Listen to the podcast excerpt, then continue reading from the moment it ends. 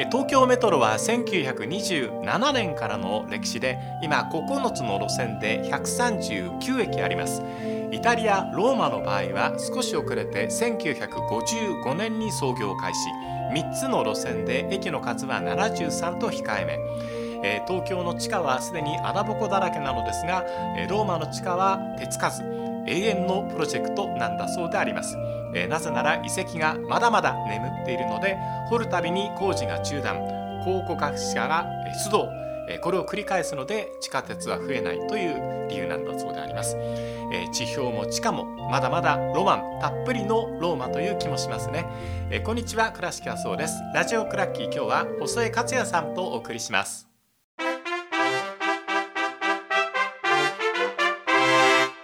細江克也さんです。よろしくお願いいたします。お願いします。えーロマンといえば細江ロマンといえばローマ。みたいな感じがするんです。け どえーえーエースローマ、はい。えーワールドカップをやってる時にうん。はい日本に、えー来日しまして、はい。えー名古屋と F・ マリノスと対戦して、はい。えーそれぞれ引き分けだったんですけども、はい。細井さん両方取材なさったということでそうですね。エースローマどんな感じだったのか今日は。はい伺いたいなと思って、ありがとうございます。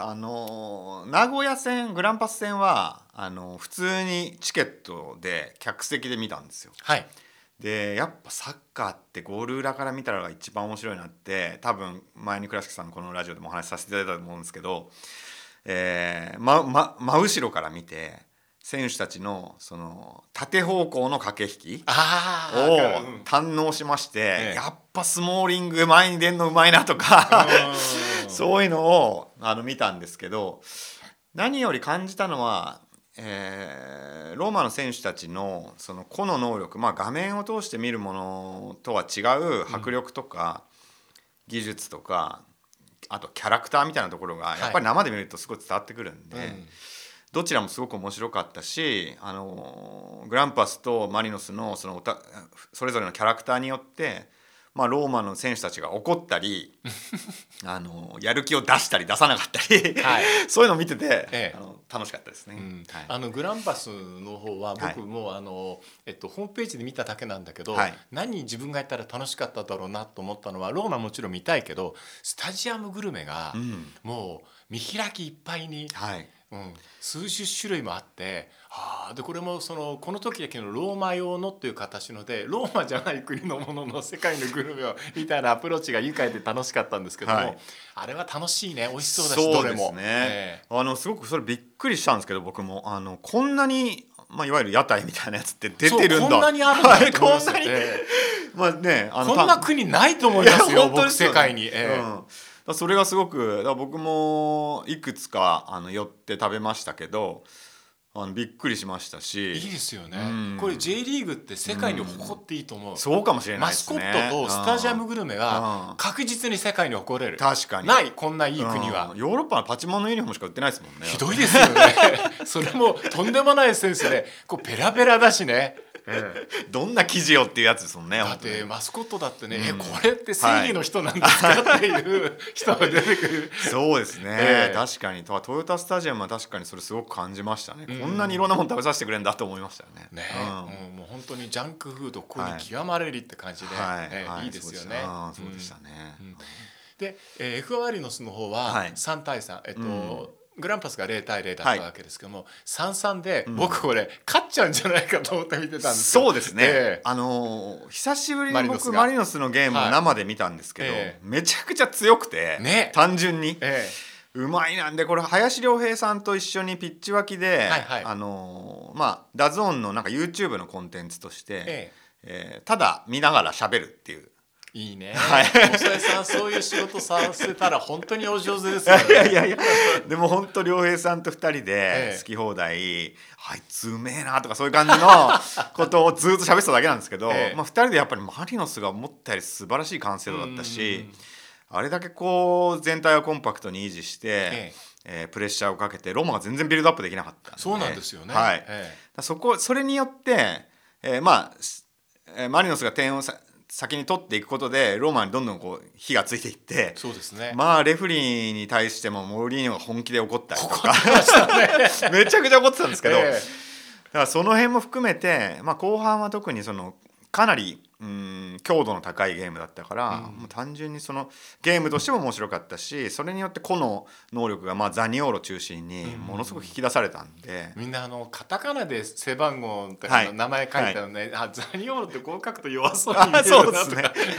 いやみんな弱そうでしたよね。そういう意味ではね、うん、でも面白かったですね。3-1にはいしたシーンはものすごく僕 J リーグの成長を感じたしあこれで勝ちきれたら本物だと思ってたら、はい。やっぱりローマすごいね。そうですね、ええ。だから本当あの試合見てて思ったのはあ日本対世界の構図ってこれでいいんだと思ったし、うん。マリノスがこういうやり方をした中でてヨーロッパの相手から点を取るっていうのは、まあ、日本代表のかに考え方としてもすごくあの当てはまっていく気がするし、え逆に取られ方としてもああいうことだと思うんでつまりダニオーロに本気出されたら、ええ。ー1対1で止められないからじゃあどうやって阻止していくんですかっていうのはやっぱ課題だと思うんで。えうん点を取りに行くチームだったからこそああいう失点シーンがあったと思うんですけど、うん。そのバランスをどう取るかっていうのはすごく考えさせられたし、えあのーなんて言うんだろうな。いろいろいろんなところにこう還元できる要素はあった気がしますえうね。ん。J リーグのそのトップレベルのチームって、はい。ローマからも僕は点が取れるんだっていうのが一つ、まあもちろんメンバーとかね、はい。コンディションっていうところは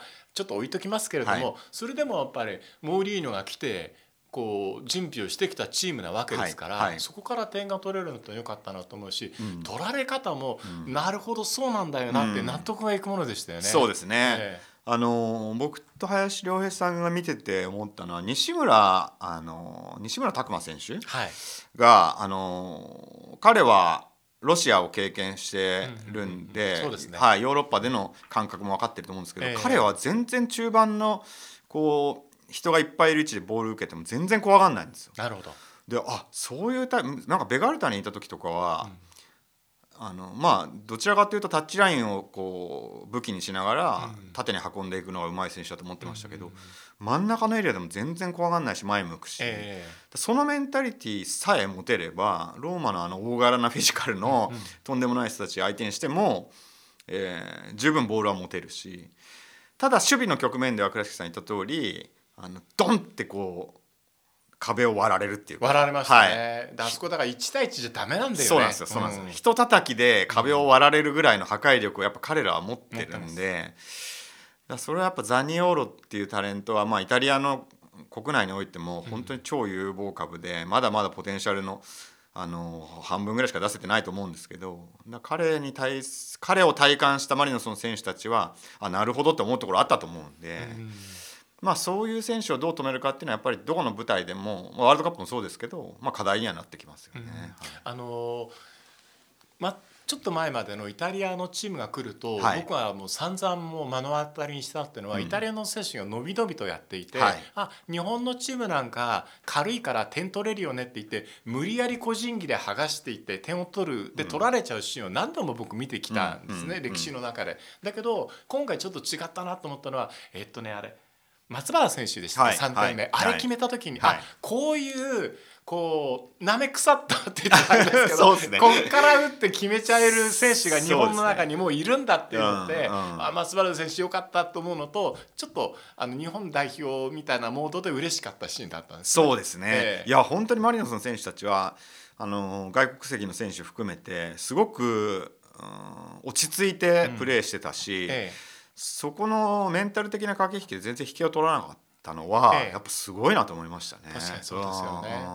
細井さんあの普段から、はい。えっ、とイタリアそれからセリエを応援してらっしゃるわけですけれども、実際のこう久しぶりにエースローマうん。来て、うん。ローマの選手たちとか、はい。監督とかご覧になって、はい。えー素直にこうファンモードでのはい。細井克也さんはどんなことをお感じになられたんですか？いやもうね僕の前に林良平さんがファンモードすぎて。林さんそうなの？そう。もうみんなと写真撮りたくてしょうがないですよ林さんが、はい、もう彼はもう本当にそこあんまりはしゃぐタイププじゃないのにな。はしゃいではしゃいでで僕はもうその隣で、まあ、例えばモーリーニョと写真を撮る林良平さんをサポートしてあげた人なんで 僕自身はまああのーそっち側だったんですけどでもやっぱり、なんて言うんだろうモーリーニョは目の前にいたモーリーニョはとんでもなくかっこいい人だったしかっこよかったですか？はいかっこよかったですね。ずるいっすよね。ずるい。あれはずるいですね。ザッケローニさんとかジョゼ・モウリーニョさんとか年取ってかっこいい親父になってるじゃないですか、はいああなりたいね。そうなんですよ。でなんでああいう人かっこいい人たちって声ちっちゃいんですかね。あちっちゃいんですか？ボソボソ喋るんですえよそうなんですか、はい。ボソボソボソボソって喋るんですけどへでも練習になるとやっぱ声を張るんで、うんそのなんかギャップもかっこいいな。いまだにそうやってきっちり練習を指揮してるモーリーノさんの姿を見れたことは貴重だったーし、うん。あのーまあマティッチ、うんまあ彼は本当にねどヨーロッパのトップでずっとやってきた人ですけどそのあそりゃあマティッチはヨーロッなん世界のトップで通用しましたよねみたいなのを、うん。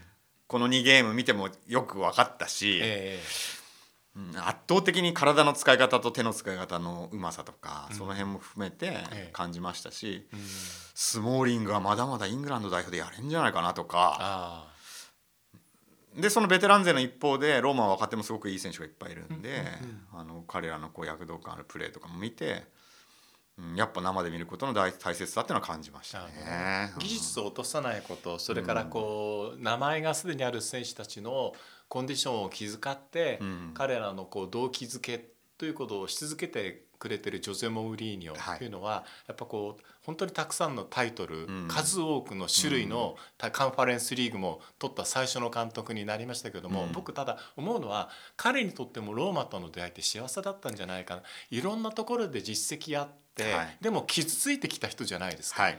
でインテルをやって、うん。でローマに今度はセリエ戻ってきてなるっていうのは、うん。なかなか僕は難しい決断だったんじゃないかなっはいはい。て想像するんですね、うん。でもローマでタイトルも取れてローマから今熱烈歓迎のジョゼってあこういう幸せのなり方もフットボールにはあるんだなって感じます。そうですね。だからやっぱりその人物のキャラクターとうん。クラブあるいは街のキャラクターが合致するっていうケースははいやっぱりサッカーってすごく感情的で感覚的な部分がすごい強いからええ。こそあると思うんですよね。はい。そのケースでいうとモーリーニョとローマっていうのはもう本当に100%合致率がすごい高くて、うんでお互いに求めてるものがそこにある気がするんで、はい。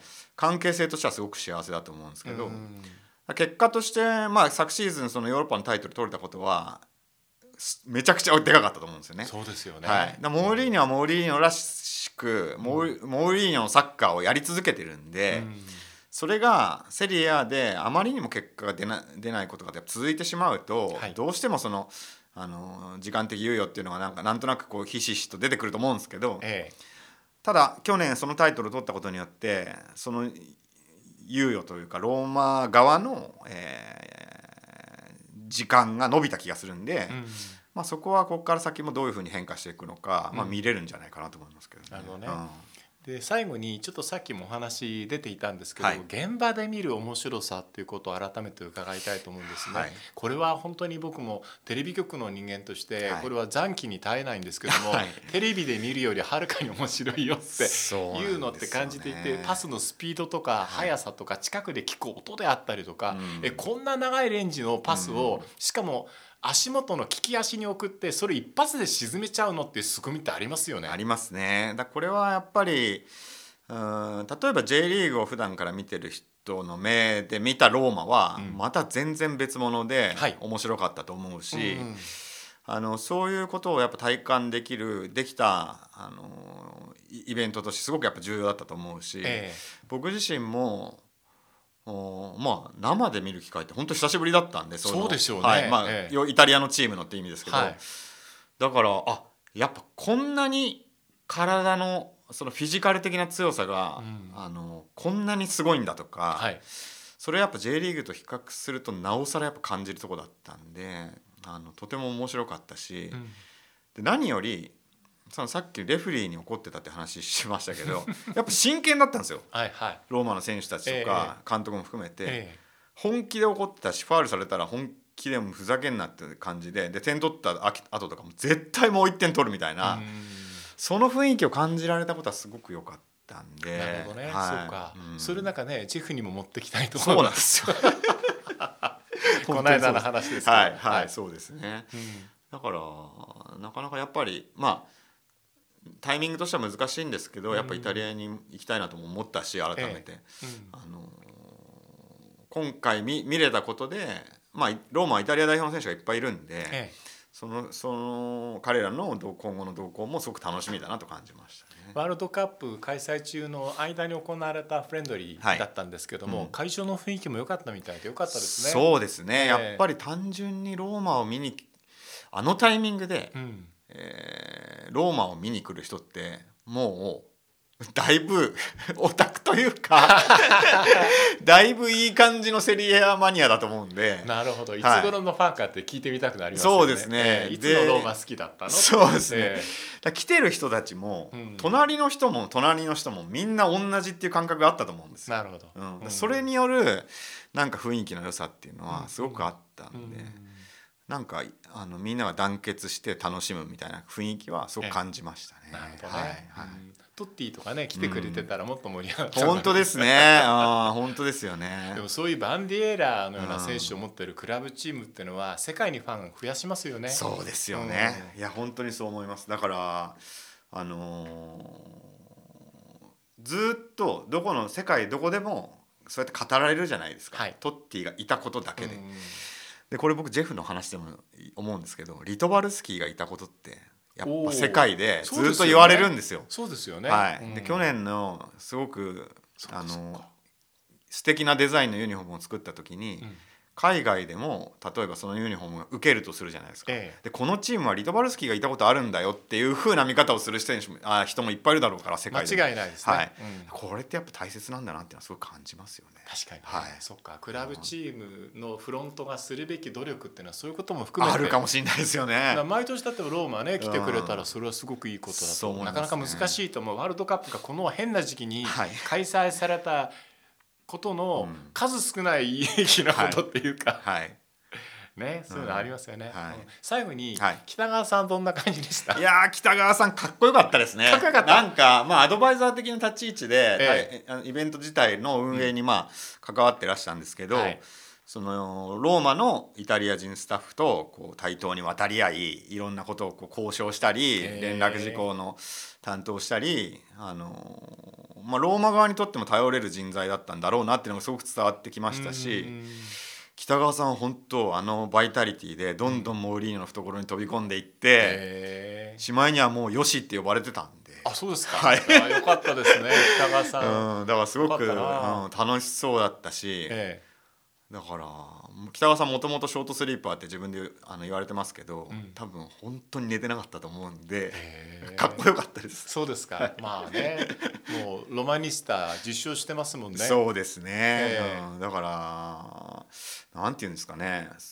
好きなものがこのタイミングで、えー、こうやって日本に来てその、うん、そこに関わる奇跡みたいなのを、うん僕は間近に目の当たりにしたんで、はい、この人本当持ってんなと思いました、ね、何かこう特に好きになったりとか、うん、楽しい出来事をこう共有するためにはいいこう指南というか、はい、見立てしてくれる人がいると楽だったりしますもんね。そうですね本当にすごくいろんなことをだから感じた、あのローマの来日でしたね。なるほどね。はい、はい、えー、ローマ来たるということで、えー、今日は話を伺いました。えー、細江克也さんでした。どうもありがとうございました。ありがとうございました。